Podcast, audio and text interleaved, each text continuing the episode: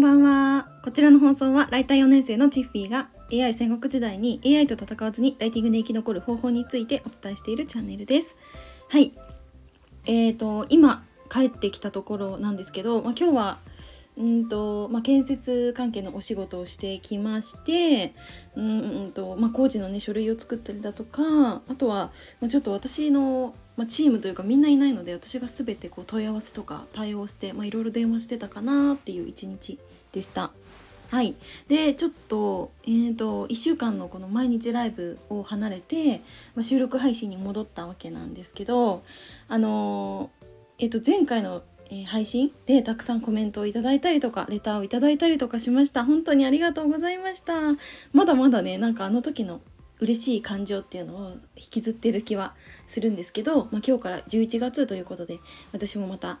うんと新しいね目標を立てたりとか、まあ、具体的な行動とかを決めて動いていきたいなって思います。はいでえーと今日はあのなんだろうな私最近結構いろんな方、まあ、ライターさんもそうですし、まあ、他の業界の方とかうんまあ、それこそ交流会とかでつながる方とかもいらっしゃるんですけど、まあ、そういったいろんな方とやり取りをしていく中であなんかこういう人とお仕事一緒にしたいなみたいなのなんとなくこうはっきりしてきたんで、まあ、そういう方でどんな人かみたいなお話をしていこうかなって思います。はい。で、ここで初めにお知らせをさせてください。えっと、現在私公式 LINE の方で、まあ、ライティングに関するご相談だとかあとはあのお家でまあ、なんかお仕事したいなとかあと、まあ、自分の今持ってる資格とかお仕事とかそういった経験生かしてお仕事したいなっていう方向けにあのウェブライターっていうお仕事のあの相談会みたいなのやっております。はいですのであのお気軽に相談に来ていただければなって思います。あの今ちょっとハロウィンのこの限定特典とかでいろいろお渡しをしている関係でちょっとスケジュールが結構埋まってきていることもありますんであのお早めにご相談に来てくれたらなって思います。はいでは本題に戻ります。えっと私がなんかこんな人とお仕事したいなとかなんかこういう人とお仕事したら絶対なんかストレスなくめちゃくちゃ気持ちよくできるんだろうなって思う方はやっぱりなんか相手の求めてるものを理解して先回りして行動できる人かなって思いました。はい、でライターっていうお仕事柄うんとその記事を書いて納品して完了っていう感じになるので、まあ、基本的には納期までにその制作物を出せばまあいいんですけどなんかそこまでの過程も結構大事なした方がやっぱりいいなって思ったんですね。というのもなんか私自身が、まあ、いろんなそのライターさんとかと関わったりだとか、まあ、他のねあのジャンルの方と関わったりだとかして、まあ、コミュニケーションを取った時になんかすごいメッセージ雑だなって感じちゃったりだとかあとなんかなんだろうなこう例えばあの納期に遅れそうですっていうメッセージを一言送りたいっていう時にメッセージのその結構ね文章を書いてくださる方だったんですけどあの文章のね最後に「だから遅れます」っていうのがあったんですね。でこれ結構やりがちな方多いなって私自身こういろんなメッセージ見て感じるんですけどうんと多分それ私だけじゃなくって他の発注側とかそのクライアント側からすると先に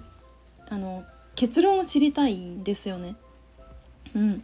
例えば何かお世話になっておりますとかお疲れ様ですとか、まあ、そういった挨拶の後に、まあ、いついつ納品予定の、まあ、こういったライティングの記事なんですけれども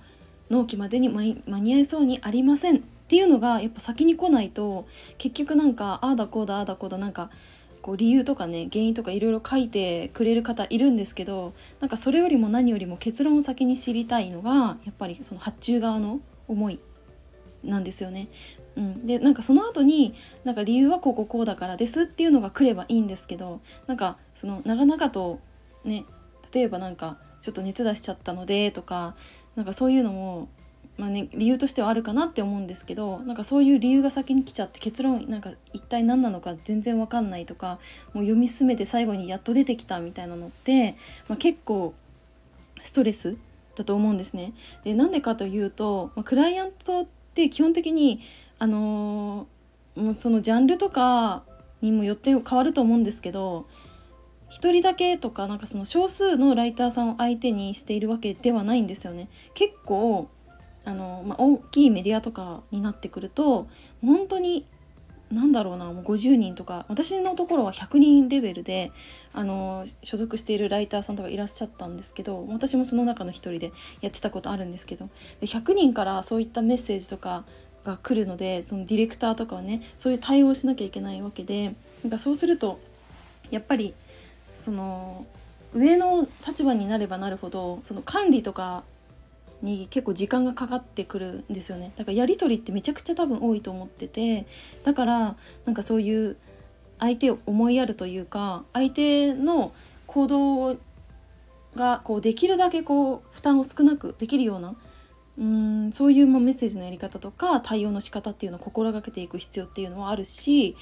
なんならこれって一番大事だなって思いました。いや私自身が最近、まあ、いろんなライターさんとかに記事を発注していく中でそれはすごい感じます。本当に感じる。これびっくりして自分あの結構昔も